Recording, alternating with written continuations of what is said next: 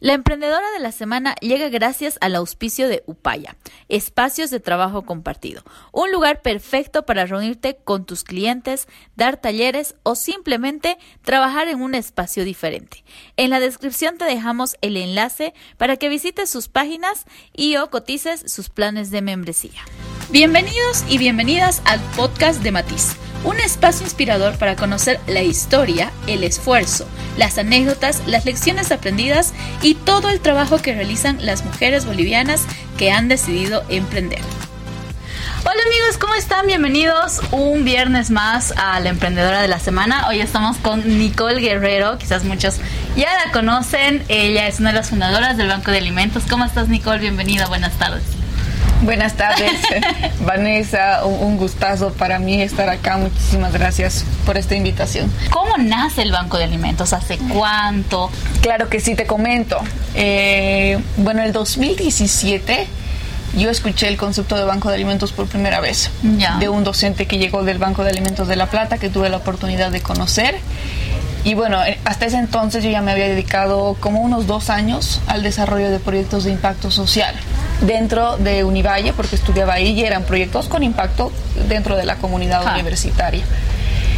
Y bueno, escuché este concepto em, y se lo comenté a Jason, que es mi compañero. Somos dos eh, líderes mm. de todo el equipo fundador y en general de la fundación hasta ahora. Oh, Entonces él igual ya había escuchado del concepto y bueno, decidimos tomar el desafío de expandir nuestro, lo que implicaba, bueno, desarrollar proyectos de impacto social. Así que escuché el concepto, nos empapamos un montón, empezamos a investigar en qué consiste, vimos de que es un sistema que está muy desarrollado en gran parte del mundo. Nos contactamos con eh, The Global Food Banking Network, que es la red global de bancos de alimentos. Entonces nos empezaron a, dar asesorías, capacitaciones, eh, todo, todo un paquete para poder comenzar a a operar como banco de alimentos. Entonces, bueno, lo primero que hicimos después de empaparnos y eso fue empezar con algunas investigaciones para tener datos que respalden la necesidad de este primer sistema en Bolivia, ¿no? Ya que como el primer banco de alimentos igual, eh, bueno, implica cambiar como formas de pensar eh, políticas de una empresa, formas de hacer negocios de una caserita, etcétera. Entonces decidimos empezar con datos para estar como muy respaldados. Eh, durante seis meses llevamos a cabo una investigación para tener un parámetro de cuánto alimento en buen estado se desperdicia. Llegamos a la conclusión de que son alrededor de 1.800 toneladas de alimento en perfecto estado que se desperdician todos los días en la región metropolitana del departamento de Cochabamba. Entonces es un montón. Sí. Y bueno, en, en temas del hambre nos basamos en los datos de la FAO. El último informe del 2019 nos dice que el 15,5% de la población se encuentra subalimentada. Y con esos dos datos es cuando se justifica que el, un banco de alimentos, ¿no? Porque ah ahora te explico, lo que nosotros hacemos como banco de alimentos es recuperar los excedentes de alimentos que se generan en distintos sectores, principalmente tres empresas de la industria de alimentos, eh, mercados mayoristas y agricultores. Ah, el excedente que se genera, eh, hablamos de alimento que ya no va a ser comercializado, por ejemplo, porque va a vencer en dos semanas el producto, o porque tiene alguna falla estética, alguna falla en el envase, nada que tenga un efecto en la inocuidad alimentaria. Lo seleccionamos, lo clasificamos y lo redistribuimos a una población beneficiaria de más de 15 mil personas, eh, beneficiarios de centros de acogida, los comedores, centros de OTVs, etcétera. Entonces, bueno, eh, es así como se justifica un sistema ¿no? de este tipo porque nosotros eh, trabajamos unas, bueno, hemos implementado una solución de doble impacto con el tema del desperdicio de alimentos porque evitamos que todo eso sea basura o que se destruya y que contamine y obviamente el factor social, ya que trabajamos para que estas personas que viven en situación de vulnerabilidad tengan, alimentos todos los días. Esto nace mientras tú todavía estabas estudiando, ¿correcto? ¿O ya habías terminado la universidad? No, no, estaba en mi tercer año de estudiante de administración de empresas y ahí bueno comenzamos con la investigación, con los primeros pasos, empecé a visitar las primeras empresas, por supuesto al principio muchísimos rechazos, las primeras 30 empresas, no ya las primeras 20, igual un montón, pero que igual me veían muy muy chica, ¿no? Hace 5 años digamos que tenía 21 y era como que... ¿Cómo lo has tomado? Porque obviamente al principio uno, siempre cuando empieza un emprendimiento empieza con ganas de sí, me voy a comer el mundo, pero cuando realmente ve la realidad y que se le cierra una puerta y otra y otra, a veces te frustra. Y dices, pucha, ¿por qué? ¿Cómo has reaccionado tú? ¿Qué, qué, has pensado en ese momento? ¿Qué has hecho para que realmente puedas continuar y, quizás no, no, hayas, eh, no lo hayan dejado?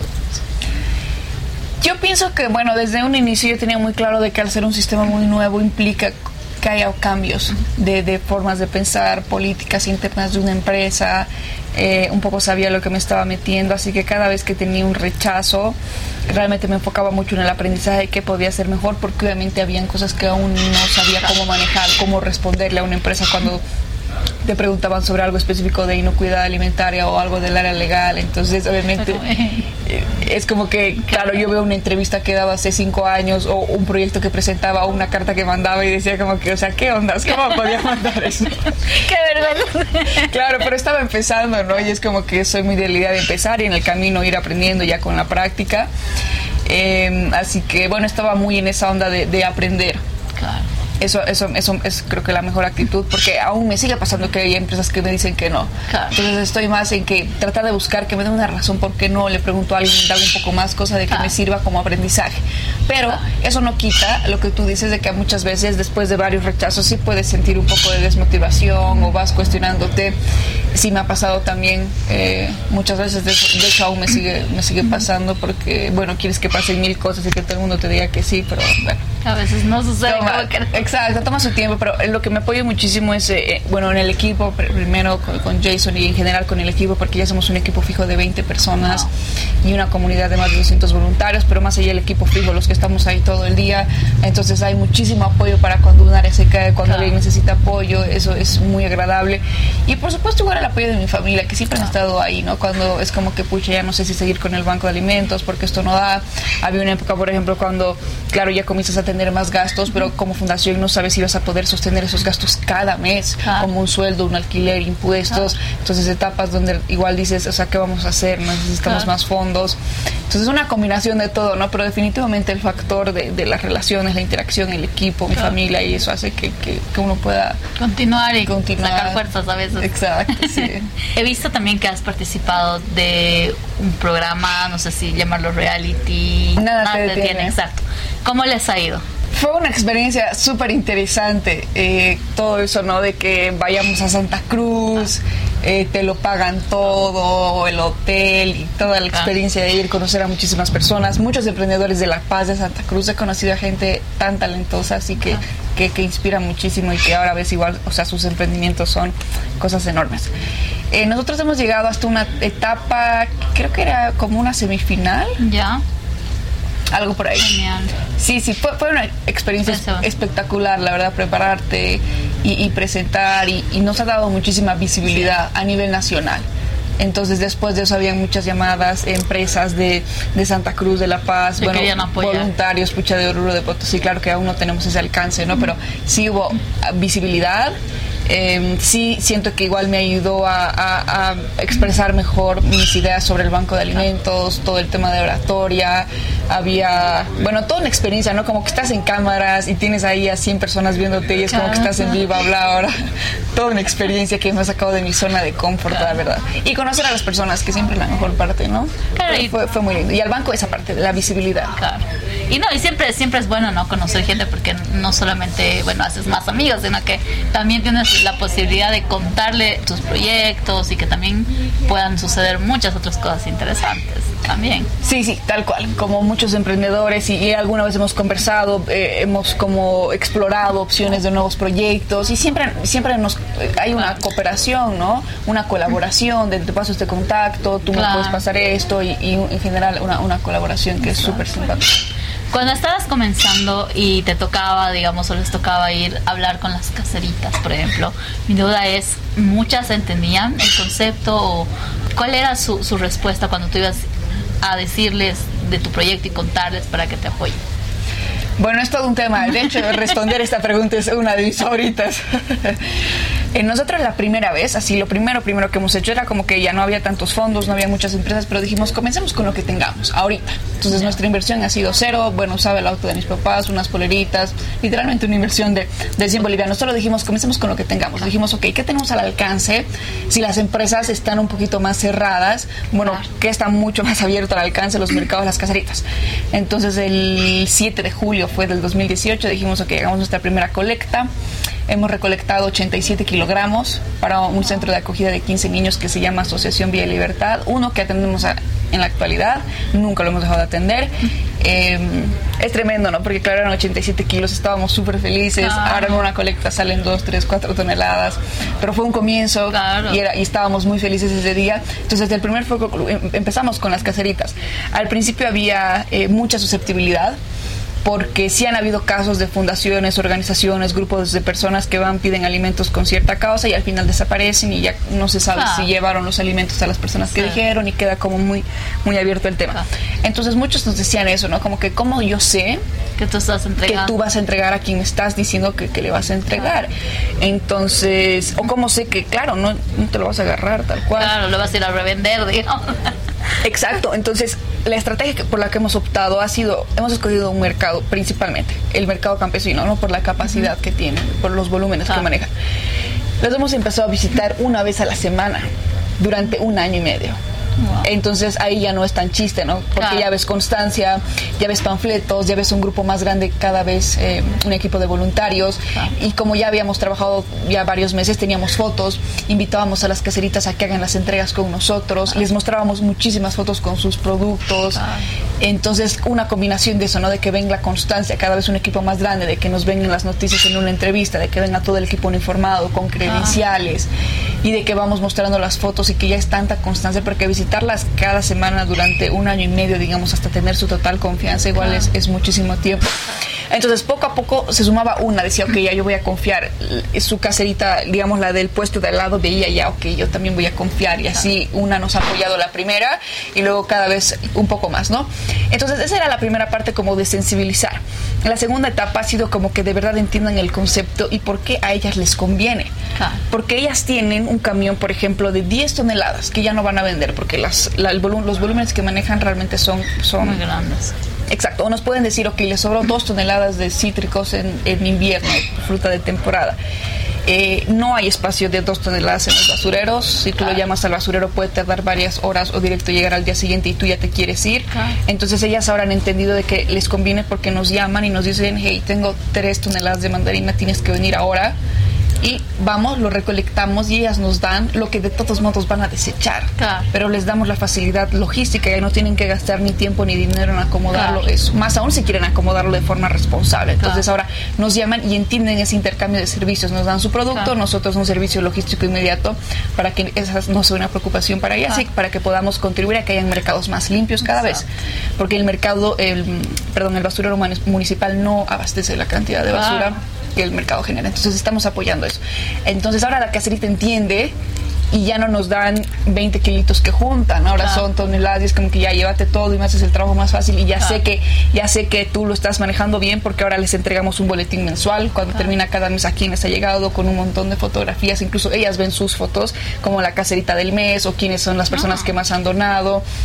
Entonces pueden ver fotos, el boletín mensual se las invita a que ellas hagan las entregas y ya ven todo el, camión y todo el equipo. Y, las hacen parte también, ¿no? De todo el proyecto y eh, ahí es pues como Exacto. Entrega todo. sí. Toma tiempo ganarse su confianza, pero una vez que lo logras es como que ya te dan todo, sí, son puro corazón. Y vamos, incluso hay caseritas de que ya te va a donar ella, ella, ella, y tú también, y consigue y un montón que se quedó en el y, y, ese, y, eso, y esos lugares son por como, como por ejemplo, pucha, ya, yo entrego y si hay una líder, es como que ya pues, traigan, y, todos, ¿no? Así como que la fulanita entregado, entonces ya yo también, y quién entrega más. ¿Cómo, o sea, si podrías hacer una comparación eh, entre empresas y las caseritas, digamos, ¿con quién ha sido más complicado poder eh, llegar? O sea, que confíen más. Ambos han sido muy desafiantes, porque si ves las caseritas, igual visitarlas un año, por ejemplo, cada semana para tener este tipo de confianza, con la empresa es lo mismo.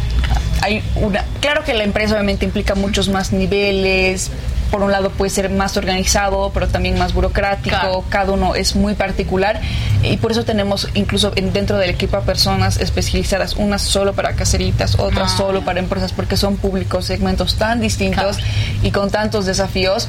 Entonces yo, por ejemplo, veo el tema de las empresas, desde que vas a una empresa y que te dice que sí, hasta que hay una primera donación puede pasar hasta un año, porque implica que, que, introduzcan un nuevo proceso, una persona responsable de hacer algo, de emitir informes. Entonces es un constante seguimiento, ir a visitarlos. Si son empresas eh, eh, cuya central está en La Paz o Santa Cruz, es como que yo viajo, luego una siguiente reunión que hay que viajar de nuevo, luego firmo de convenio que hay que viajar de nuevo y hay que mandarle documentación legal. Te piden, te exigen otro tipo de cosas, ¿no? Pero ambos son muy, muy exigentes. Claro, a su, a su modo, pero ambos realmente son complicados. ¿Te dedicas 100% al banco de alimentos o tienes alguna otra actividad, algún otro emprendimiento? Eh, bueno, el 80% de mi tiempo sí es para el banco de alimentos de todos los días, pero claro, aparte sí tengo algunos proyectos y algunas cosas a las que me estoy dedicando. por un lado tengo un negocio de máquinas expendedoras de alimento, de las que pones una moneda y seleccionas un código y, escoges tu producto. Ah, sí, sí, sí. De hecho, eso es algo que ha permitido que el Banco de Alimentos surja porque los primeros tres años del Banco de Alimentos no podía yo, digamos, percibir un sueldo, entonces he trabajado de tiempo completo gratis tres años, sin generar un peso, lo que hacía falta para que se levante. Pero como ya había iniciado este negocio, que le dedico los fines de semana, entonces ya me daba muy tranquila para dedicarme como a lo que de verdad me gusta. Entonces es este negocio, tengo seis máquinas expendedoras de alimento y es súper genial porque, bueno, ahora ya tengo a alguien contratado. Las seis están en Univalle. Ah, Sí, en el campus, en América. Así que sí, bueno, por un lado ese, que, me encanta igual y bueno, todo relación a alimentos. Y en este momento estoy en una aceleradora de emprendimientos sociales. me ah, gané una beca de, bueno, es un instituto que te da todas las herramientas para potenciar tus habilidades de emprendedor. Ah, entonces es un programa de cuatro meses, empecé en julio, el primer mes era presencial, entonces viajé a Colorado, fui un mes a Estados Unidos. Ah. Entonces como que te dan muchas herramientas y contactos y todo, todos estos eh, factores que implican sacar adelante un emprendimiento, digamos, desde herramientas de análisis para toma de decisiones o cómo presentar un proyecto, cómo hacer un pitch convincente y todo ese tipo de cosas. Así que sigo, de hecho, sí, no he vuelto a ser estudiante en las mañanas, estoy con eso. Son, son clases, son workshops y y bueno, distintas actividades que para, potenciar las habilidades de emprendedor. Lo cual es genial porque es claro, me siento en mi pecera, pero otro nivel, ¿no? Porque no es que hay exámenes, no son, no son clases como convencionales, sino tu presentación final o de lo que te van a evaluar, por ejemplo, es tu discurso final de cuatro minutos de cómo presentas tu proyecto. Algo que igual lo tengo que hacer o que ya lo he hecho y me permite potenciarlo. O presentar una propuesta de proyecto por escrito. Claro. Entonces son cosas que igual voy a hacer y es eso de lo que y te que te ayuda también, ¿no? Porque al final, o sea, es algo que va a ir a sumar también a, todo lo que hagas con el Banco de Alimentos. Exacto, sí, de hecho por eso ingresé igual, porque me, estoy, o sea, quiero introducirme, es mi idea, en todo lo que es ya levantar fondos eh, internacionales. Bueno, ya lo hemos hecho a nivel Latinoamérica, fuera de Latinoamérica, como levantar fondos y, bueno, como fundación recibir este, este apoyo, ¿no? Para potenciar el impacto, para que, bueno, porque ahora tenemos la visión de hacerlo nacional. La, recolección y la distribución de alimentos ya es a nivel nacional. Ah, ya coordinamos recolección y distribución pero no tenemos una presencia física. Claro. Solo en Cochabamba. Y el siguiente paso es tener presencia física en Santa Cruz. Así que fue con esa idea, como agarrar más herramientas para aprender más, para conseguir más fondos y en general para, para poder desarrollarlo mejor. Entonces son habilidades y todo relacionado al emprendimiento, que es que es lo que me gusta, así que... Genial. así que está genial. Sí, sí, esas son las tres principales cosas, dirías, como relacionadas al ámbito profesional a las que me estoy dedicando. Por ahí he visto que te gustaba tocar piano. ¿Lo sigues haciendo? ¿Sigues pasando clases? Ya no. No, me dediqué al piano como unos 15 años de mi vida, tal vez un poco más, unos 17 eh, y por muchos años sí fue una gran pasión, me sigue gustando, eh, pero ya no le dedico, ¿no? Porque antes pasaba clases con Emil Alice, que es ah. de los mejores pianistas del país, si no el mejor.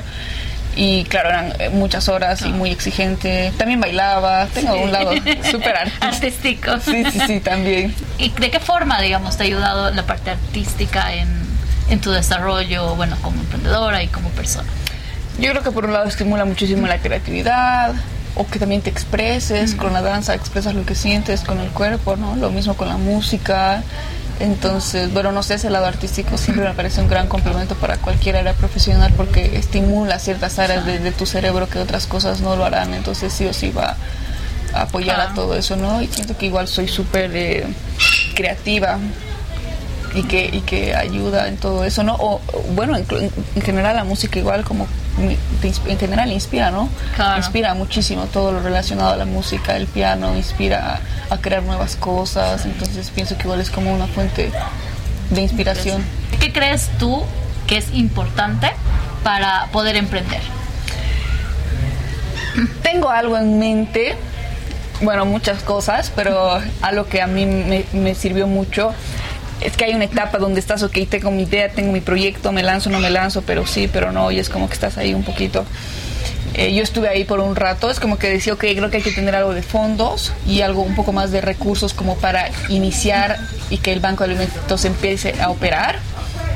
Y Jason, mi compañero, es como que me decía, no, hay que comenzar con lo que tenemos ahorita y luego ya en el camino, ya estando, ya habiendo dado el primer paso, ver cómo más se puede ir al segundo y al tercero.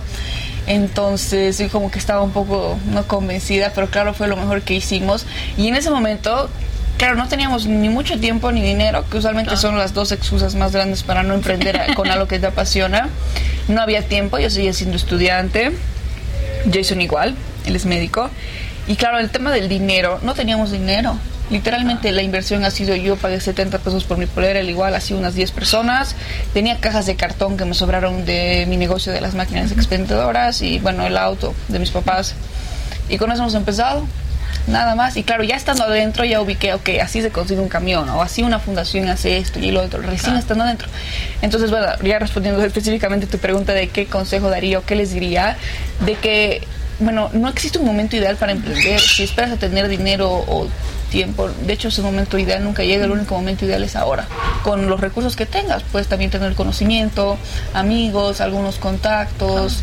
Eh, entonces la idea es que obviamente el dinero es un recurso, pero hay muchos otros recursos y no es indispensable para comenzar. Creo que igual lo hemos probado porque hemos empezado así, literalmente sin nada.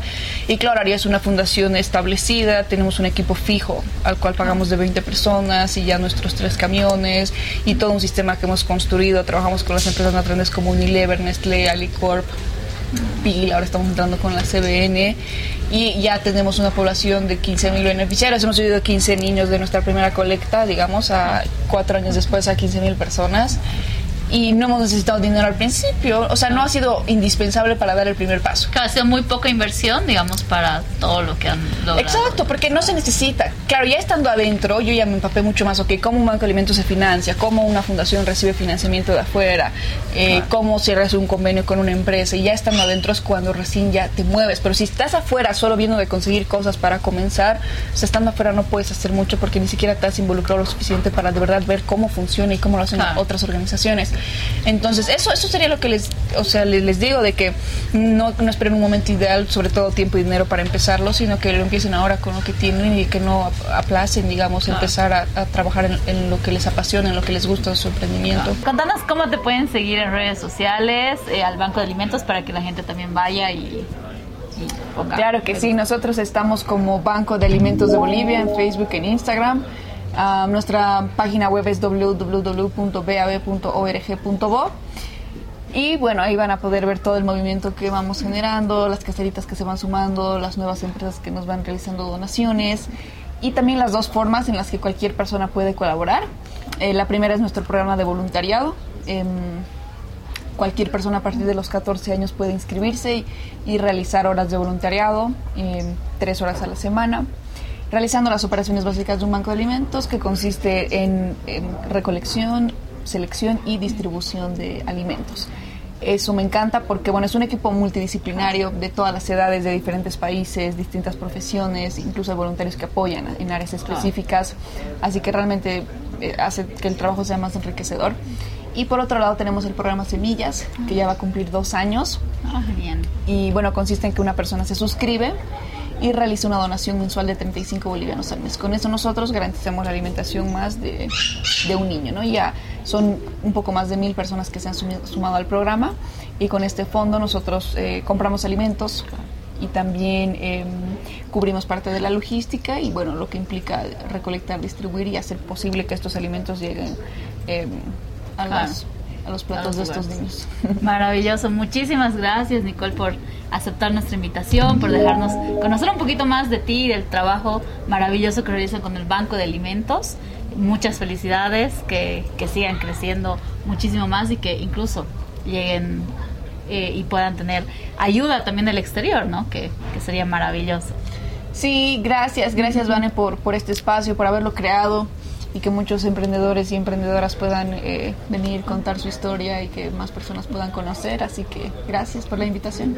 Muchísimas gracias amigos por acompañarnos hasta aquí. Eh, con nosotros será hasta el siguiente viernes con la emprendedora de la semana. Agradecer también a Upaya, que es eh, nuestro espacio, un lugar donde nosotros podemos y tenemos la oportunidad de conocer a más emprendedoras. Nos vemos el siguiente viernes. Que tengan un bonito fin de semana. Si eres una mujer emprendedora y quieres compartir tu historia con nuestra comunidad o quieres ser parte de los auspiciadores de este bonito espacio, contáctanos por cualquiera de nuestras redes sociales. Recuerda que estamos como revista.matiz.bo en Facebook y como Matiz Bolivia en Instagram y TikTok. También te invitamos a visitar nuestra página oficial www.revistamatiz.com.